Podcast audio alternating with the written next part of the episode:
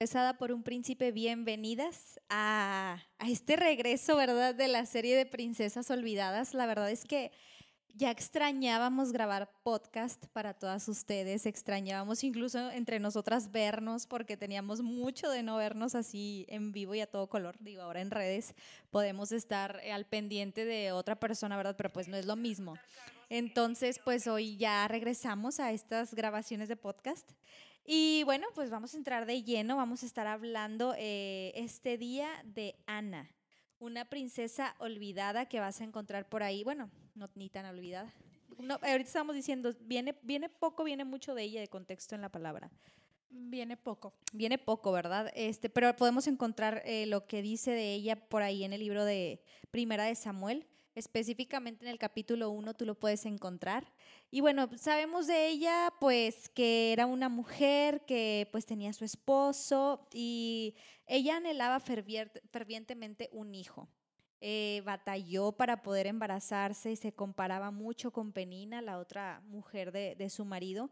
Y pues eh, vemos eh, ahí en, en, la palabra cuando nos dice que, que oraba fervientemente y, y incluso pues llegaron a pensar que estaba borracha. O sea, imagínate nada más la, la, manera en la que ella llegó a orar, a clamar para que llegaran a pensar que pues se le habían pasado por ahí las, las, copitas. Entonces, creo que era un corazón realmente pues sí contrito y, y, y, con mucho con mucha carga no de, del, del, querer este que el señor respondiera a este clamor y a esta petición que ella tenía incluso yo yo me, yo me atrevo a pensar por años, ¿no? Que era una mujer que pedía por un hijo ya de hace tiempo.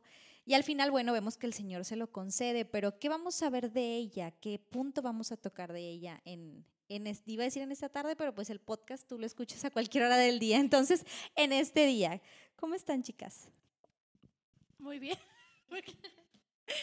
Muy bien, gracias a Dios, amiga. La verdad es que yo ya extrañaba mucho verlas a ustedes y también estar en el, en el pues en el podcast, el, el ministerio, de, de, de, verdad que cada vez que venimos es una bendición, porque como siempre decimos, el Señor nos ministra a nosotros primero.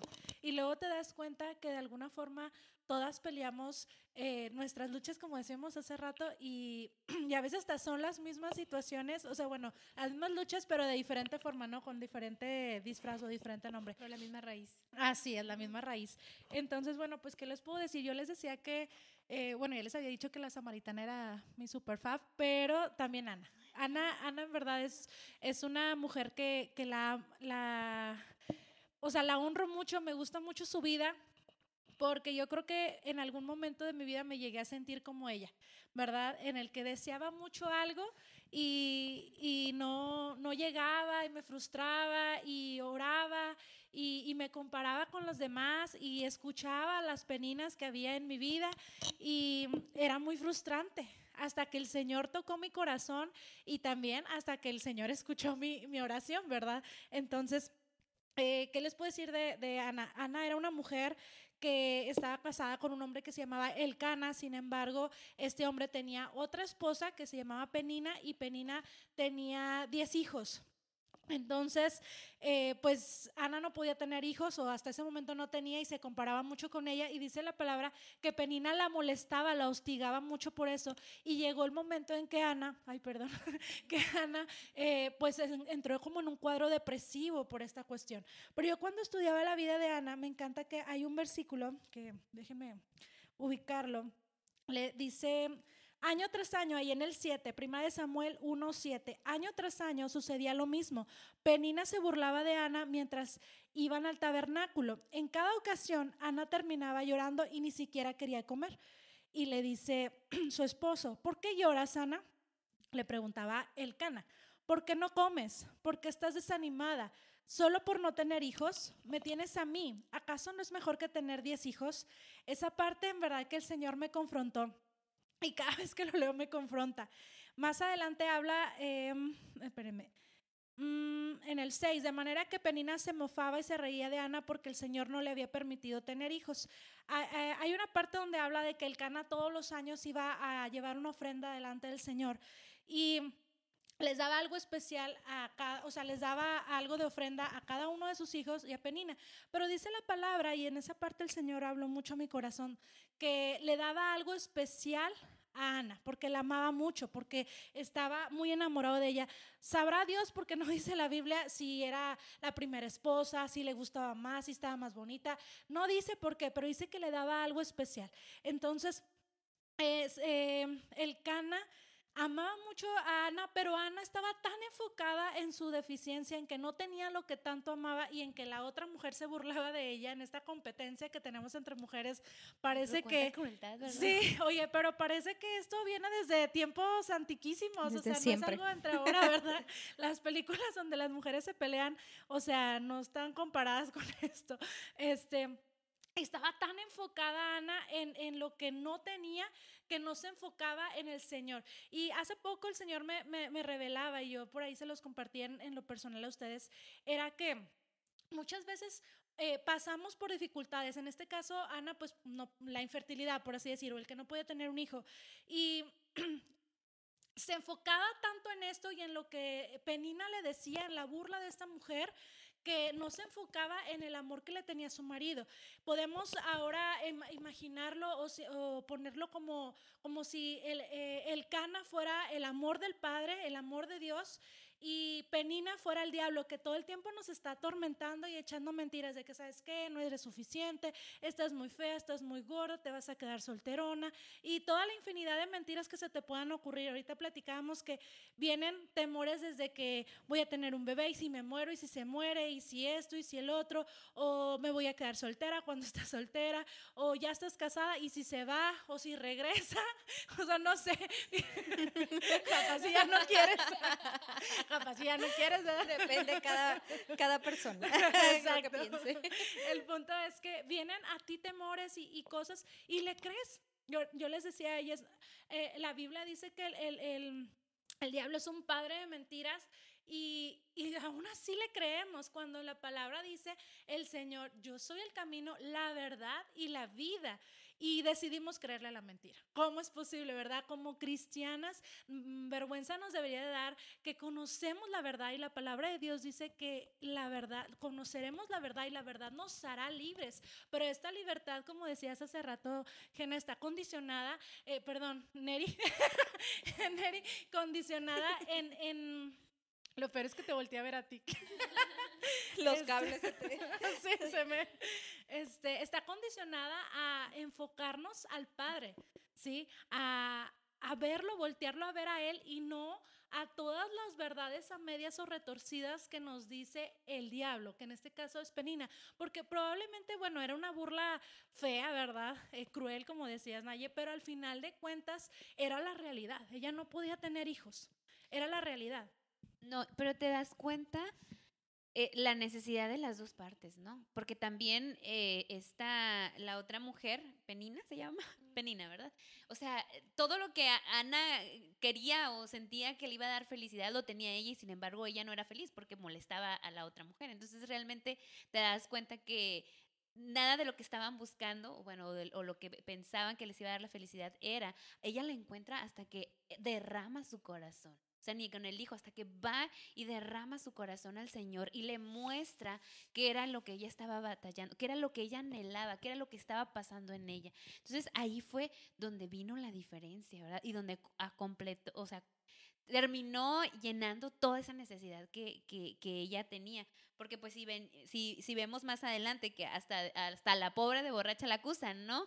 Porque finalmente llega a un nivel donde su espíritu estaba tan conectado en la presencia que nada de lo que ella, lo que decía se le entendía, ¿no? Y por eso el, el, el, ahora sí que lo que le dicen, ¿verdad? Pero realmente te das cuenta, y a mí me impacta, dice, derramé ante el Señor lo que hay en mi corazón. ¿Y cuántas veces necesitamos hacerlo?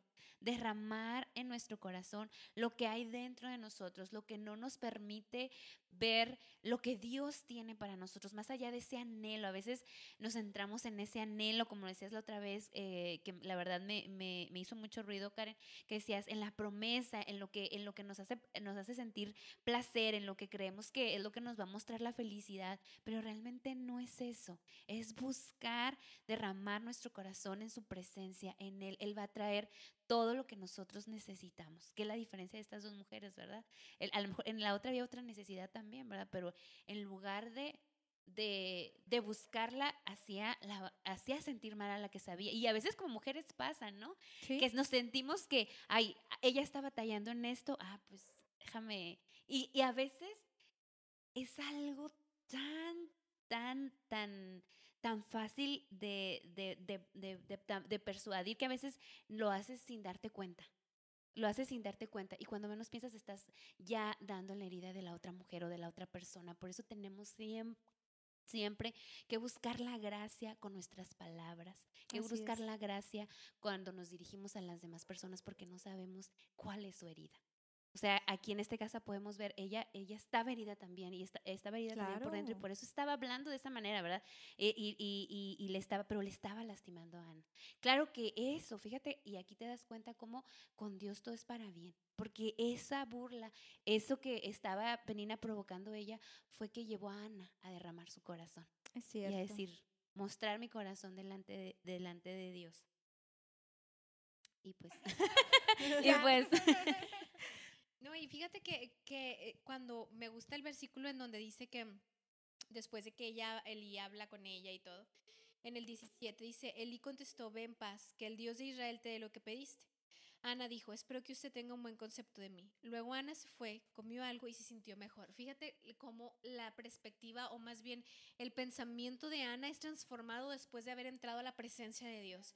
O sea, realmente después de haber derramado todo su corazón delante del Señor, la Biblia no menciona exactamente las palabras, eh, o sea, que fue lo que le dije, sí, sí nos da ahí una, una semblanza, ¿no?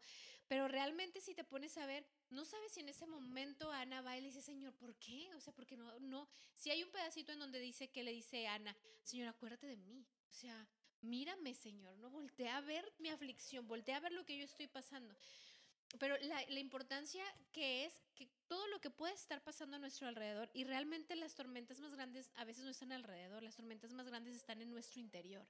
Entonces ella va y derrama totalmente eso delante del Señor y entonces cuando termina todo y ella se levanta, seca sus lágrimas y su corazón cambió. O sea, ella fue transformada, ella fue liberada, ella, ese peso que ella sentía, ella se lo entrega al Señor. Y entonces ya después, si tú sigues leyendo ahí en el versículo 1 de Primera de Samuel, más abajo, eh, te va a decir que, que ah, en ese mismo, bueno, más bien, que Alcana tuvo relaciones con ella y un año después justamente ella queda embarazada y da a luz un hijo, ¿no? Este, pero te puedes dar cuenta que el Señor sacia toda la necesidad. Amén. O sea, realmente Dios sabía la necesidad de Ana. Sabemos que Samuel tenía un propósito maravilloso con toda la historia de aquí en primera, segunda de Samuel y los reyes, todo. Samuel juega una pieza súper importante, pero realmente el Señor decidió concedérselo a Ana. O sea, realmente Ana fue, derramó esa necesidad delante de él y el Señor decidió Que fíjate que la necesidad no era el hijo, la necesidad era la presencia de Dios. O sea, era, era realmente lo que ella necesitaba, porque finalmente adelante pues lo se lo entrega a Dios, ¿no? Aquello que anhelaba se, se, lo, se, lo, se lo entrega como sacrificio a Dios. Entonces realmente esa es nuestra necesidad. Necesitamos la presencia de Dios. No es aquello que te está causando ruido en este momento, que te está agobiando, que crees que va a ser tu felicidad, porque finalmente la felicidad es algo en el mundo, hablando como el mundo lo ve, es algo momentáneo. A lo mejor tú dices, no, si yo este, tengo esa casa voy a ser feliz. Si yo tengo ese marido voy a ser feliz. Si yo tengo esos hijos voy a ser feliz. Y te das cuenta que no. Puedes llegar a tener la casa de tus sueños y sin embargo tener, eh, seguir sintiendo esa, insatisfacción. Porque tu felicidad no está aquí. No está en lo que, en, lo que el mundo te ha querido mostrar como felicidad, sino realmente la, la necesidad que todos tenemos es la presencia de Dios. es estar Amén. bajo su presencia. Y aparte es muy relativo, ¿no? Lo que a lo mejor a ti te Claro, pueda hacer claro. feliz, a lo mejor para mí es como que X. X. Pero como dices, en, en esta parte del, del mundo, pues nos enseñan como que a perseguir cosas para poder ser felices, Claro. ¿verdad? Este, iba a decir algo, pero ya se me olvidó. Continúen y ahorita les sigo.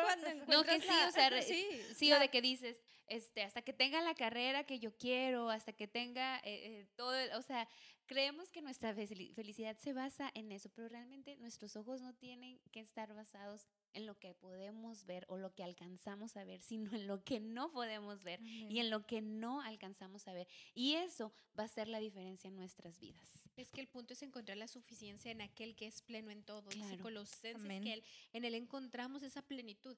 Entonces, si nosotros realmente aprendemos a encontrar nuestra satisfacción en aquel que todo lo satisface, pues realmente, pues ya, o sea, todo lo demás viene quedando segundo término. No estoy diciendo que no ames, que no luches, que no, ha- a que no hagas, pero realmente debemos de centrarnos en el, corazón, en el, co- el corazón en el lugar correcto. Estaba leyendo un libro en donde dice que todos tenemos, nacemos con un corazón adorador.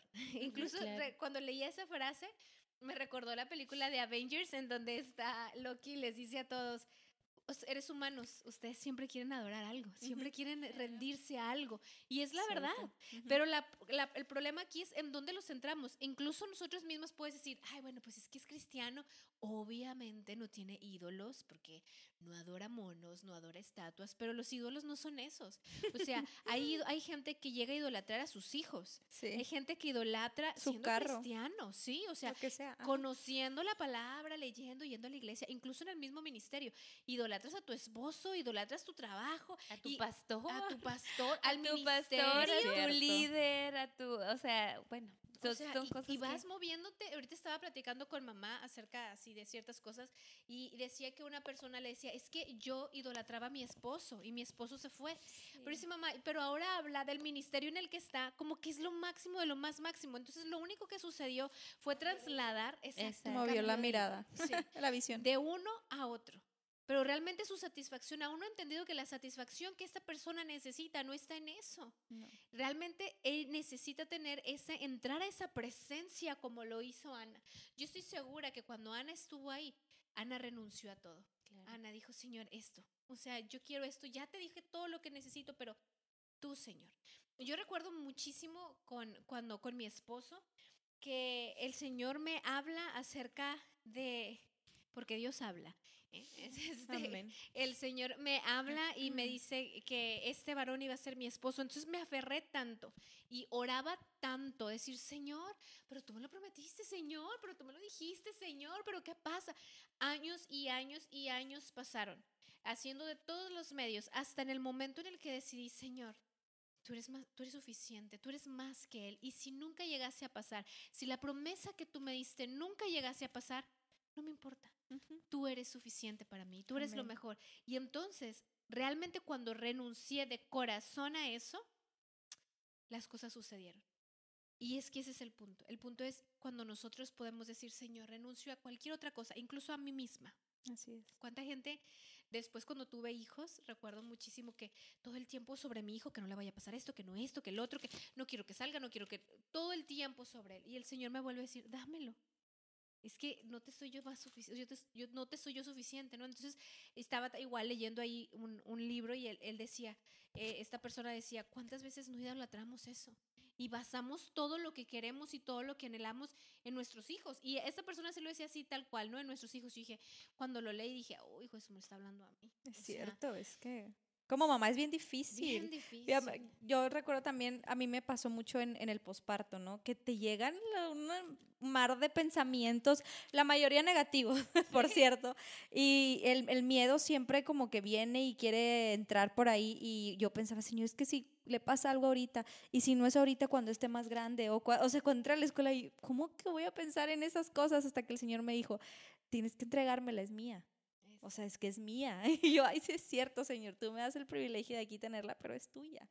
O sea, es... lo experimentó, lo entregó. Exactamente. Lo- que lo, lo entregó. O sea, Qué eso cosa que tan anhelaba, difícil. eso que, que creía que era su felicidad cuando lo tuvo, fue y lo entregó a Dios porque finalmente se dio cuenta dónde estaba su, su suficiencia, dónde Oye, como estaba su dependencia. Abraham, que hablábamos la semana Es pasada. cierto. ¿no? O sea, esa capacidad de decir, está bien, Señor, lo que quieras, tú me lo diste y pues tú me lo quitas, pues ni modo, aquí está, ¿no?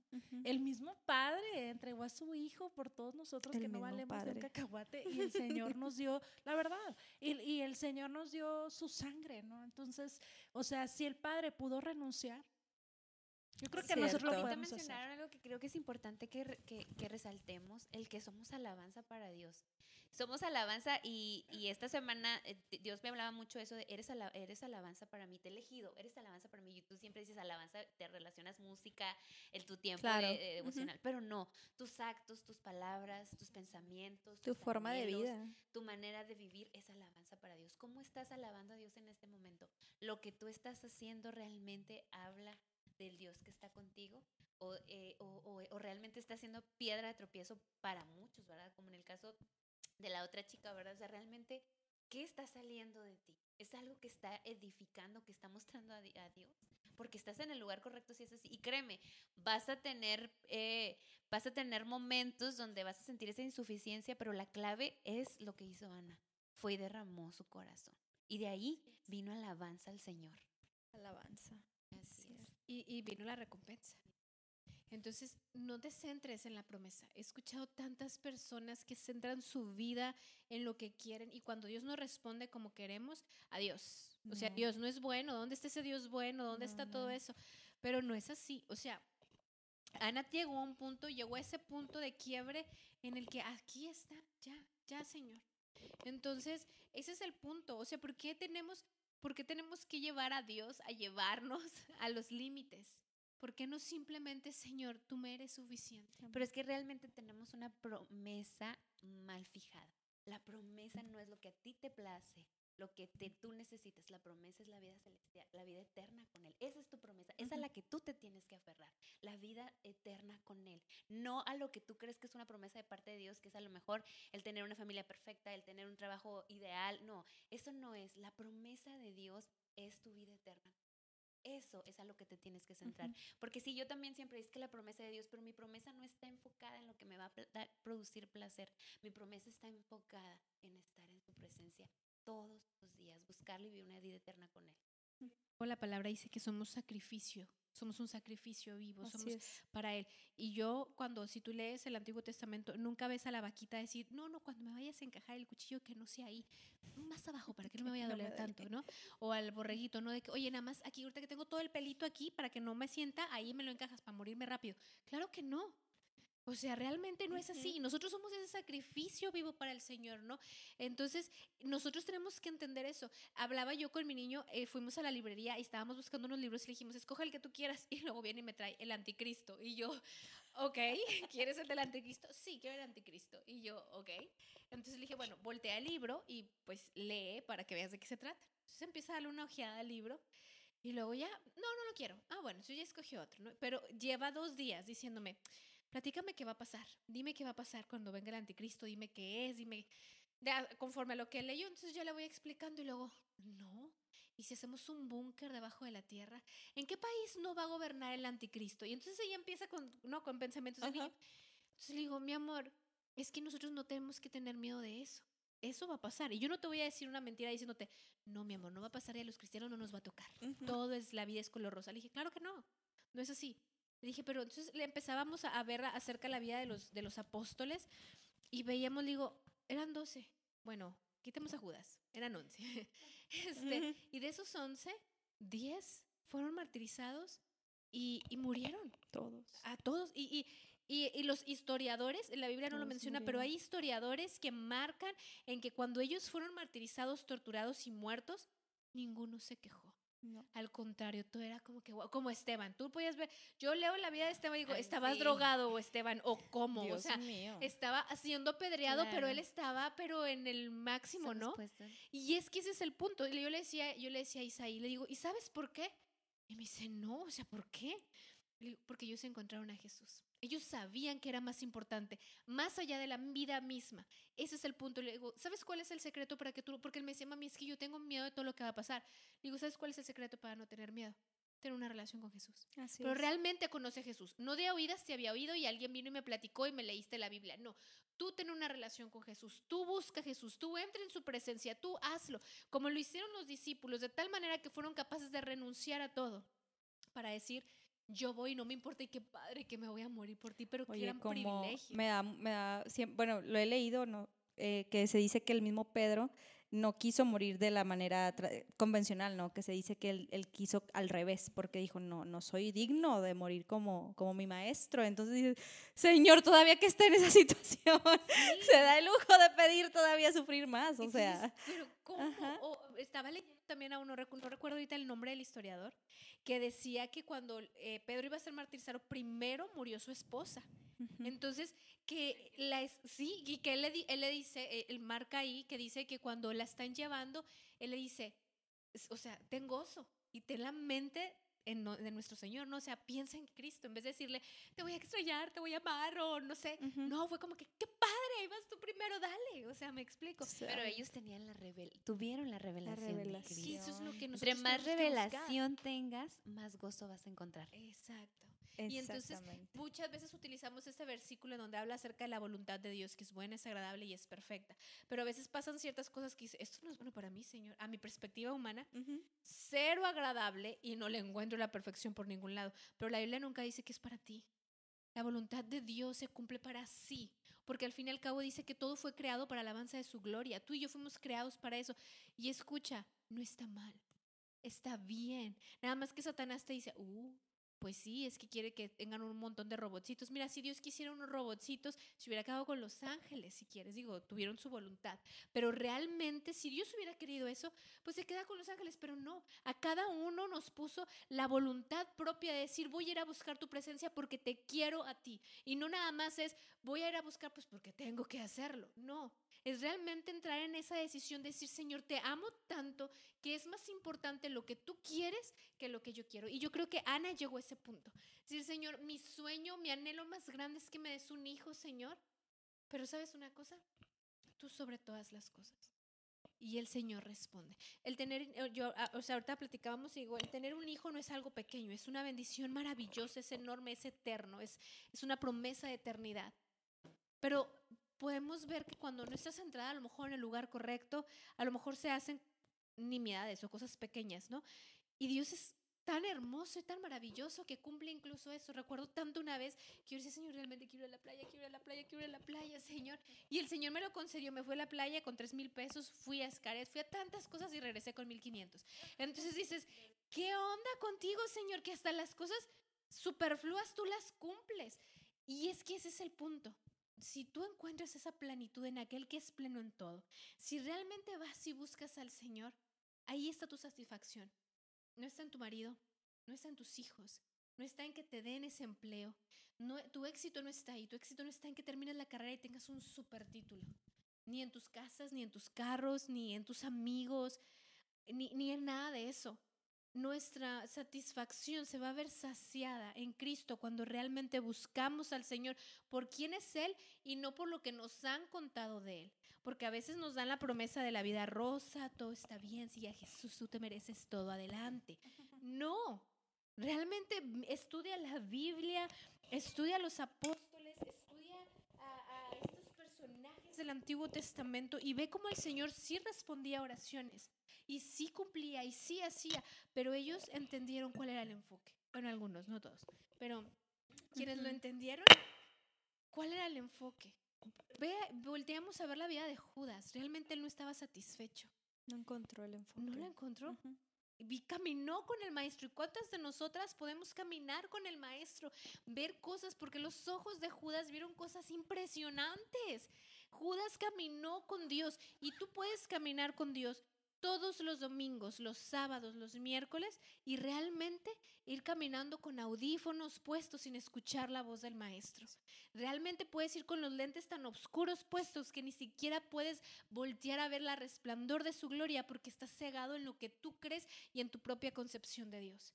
Ana pudo haber ido y decir, Señor, o sea, a ver, yo soy de tu pueblo, soy de tal tribu, Señor, tú tienes que responderme. O sea, la Biblia dice, o, el Torah dice ahí en, en, las leyes sanitarias, que es una maldición que yo sea estéril. Entonces, como yo soy de tu pueblo santo, tienes que darme un hijo. Pero no es así. No le hizo manita del puerco al Señor.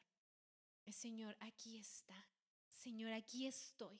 Y si hayas en mí gracia, contentamiento, Señor, dámelo. Este es mi anhelo. ¿Y qué hace el Señor? Pues claro, el Señor se derrite de amor. Hay un verso, no recuerdo en dónde, en donde dice que, y, Él se pasea sobre nosotros con cánticos de amor.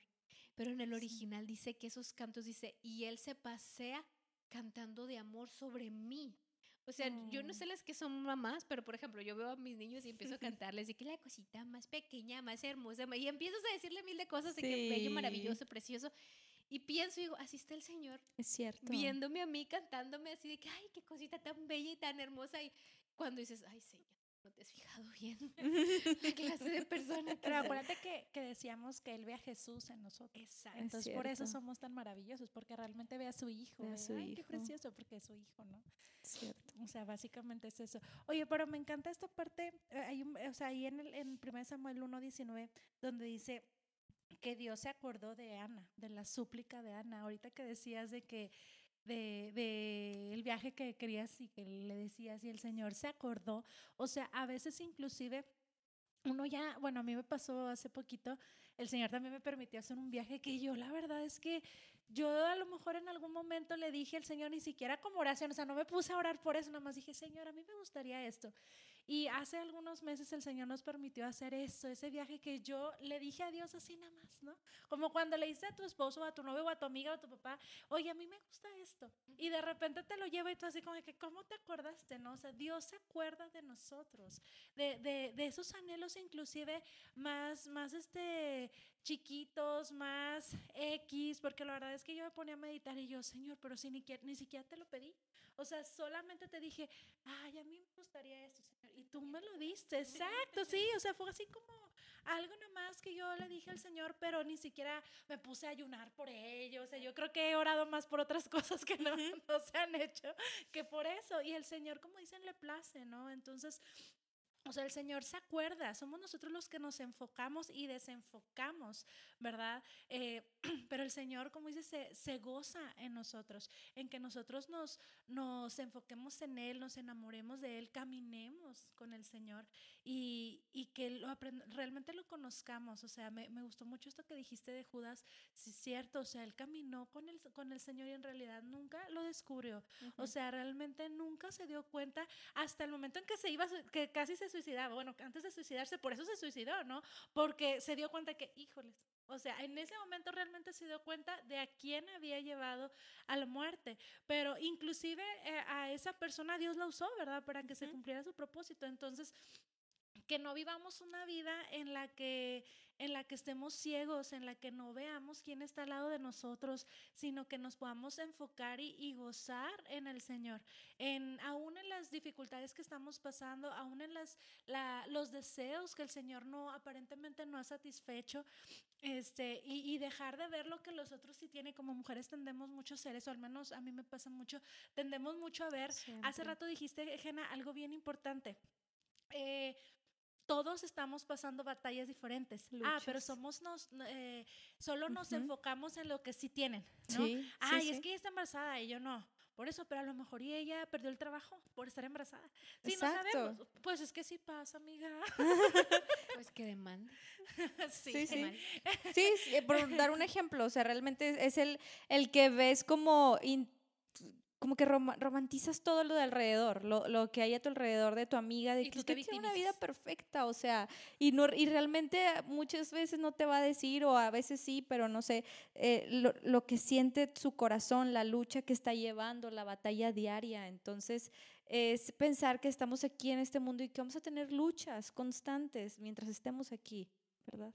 Así es. Y ojo cuando estás en el otro lado como en el caso de Penina. De Penina, ajá, sí. Ella, ella usaba lo que tenía para causar en Ana algo. Sí, sí, su deficiencia. Sí, ahí, ahí, te proyectó totalmente. Ah, exactamente. su necesidad y su corazón herido, ¿verdad? Exacto. Y es la, es la, cosa de que, por ejemplo, Ana pudo reconocer cuál era su necesidad, pero Penina no.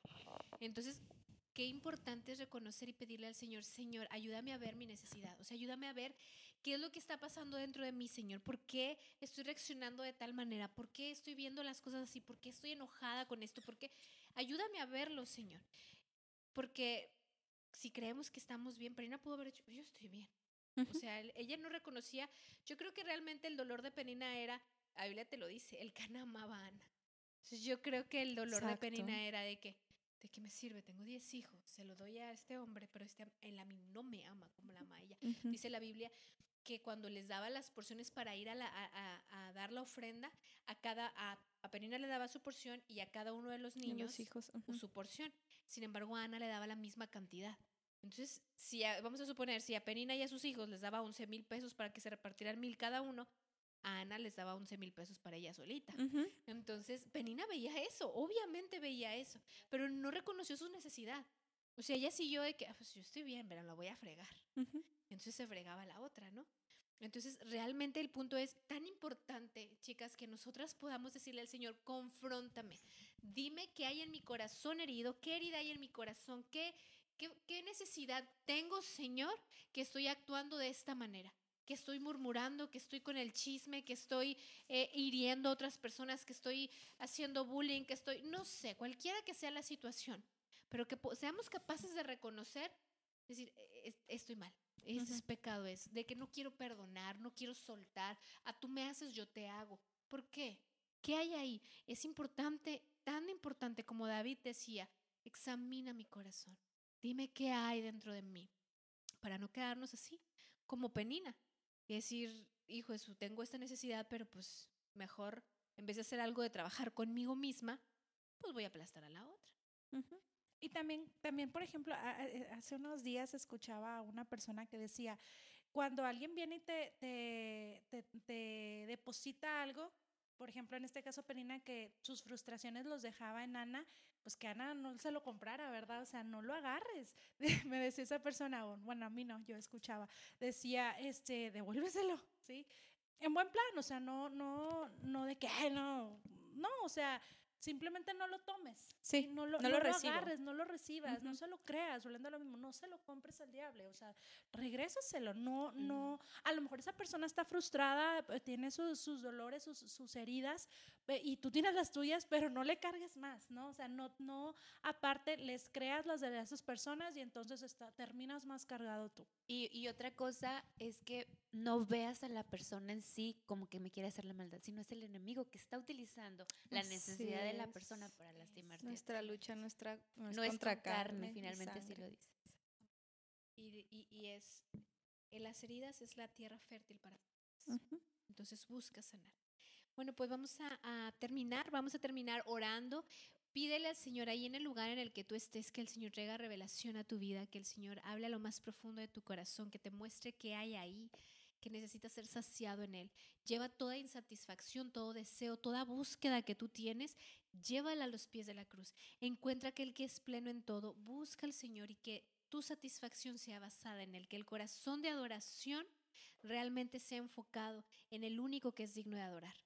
Vamos a orar. Padre, en el nombre de Jesús te damos tantas gracias, Señor, porque tú has sido bueno y fiel.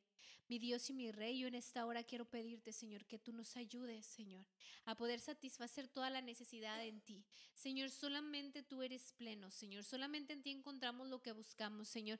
No está en el dinero, no está en los carros, en el trabajo, en la aceptación de los amigos o las personas, no está en ese amor de pareja, en ese matrimonio o en los hijos, Señor. Padre, toda nuestra necesidad está en ti. Nuestro corazón tiene necesidad de ti. Señor, decía el salmista, mi alma tiene sed de ti.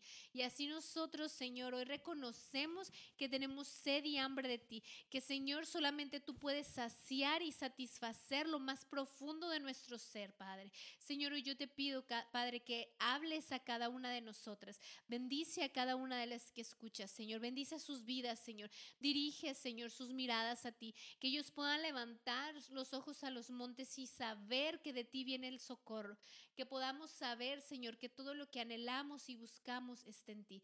Señor, llévanos a tener una relación profunda de intimidad contigo, Señor, una relación de verdad, que no se quede o se conforme con un domingo, Señor, con un retiro, con un evento, con un curso, con un libro, Señor, sino que realmente nuestra dependencia sea total y plenamente de ti. Gracias te damos, Señor, en el nombre de Jesús. Amén.